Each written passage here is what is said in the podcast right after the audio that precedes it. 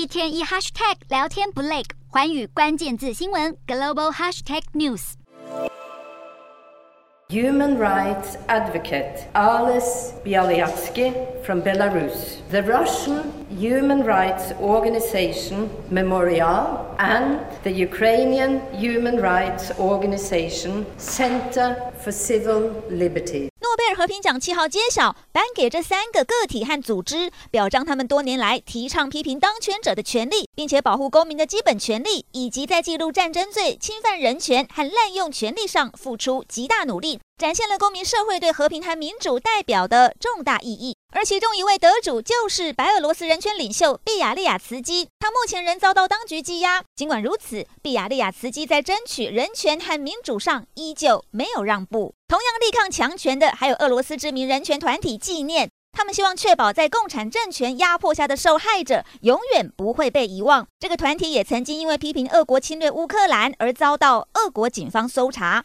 至于乌克兰人权团体公民自由中心，目的则是要促进乌克兰的人权和民主，期盼乌克兰成为一个成熟的民主国家。而俄国在今年二月入侵乌克兰后，公民自由中心也努力记录俄国对乌克兰平民犯下的战争罪行。今年的和平奖也被视为是要谴责俄国总统普丁以及白俄总统卢卡申科，似乎有着浓浓的政治味。